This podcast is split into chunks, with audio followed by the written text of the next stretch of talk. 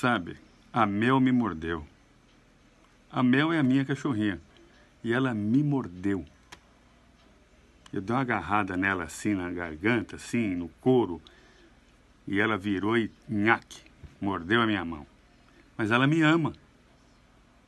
Mas ela me mordeu. Ela me ama, mas ela me mordeu.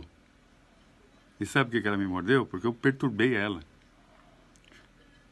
Assim é o cliente, assim é o consumidor. Você fica perturbando o consumidor, compra, compra, compra, compra, compra. Vem aqui, ah, vem cá, vem cá. Ele vai morder. E sabe como é que o cliente e o consumidor mordem? Indo embora. Conquista o consumidor. Não perturba ele.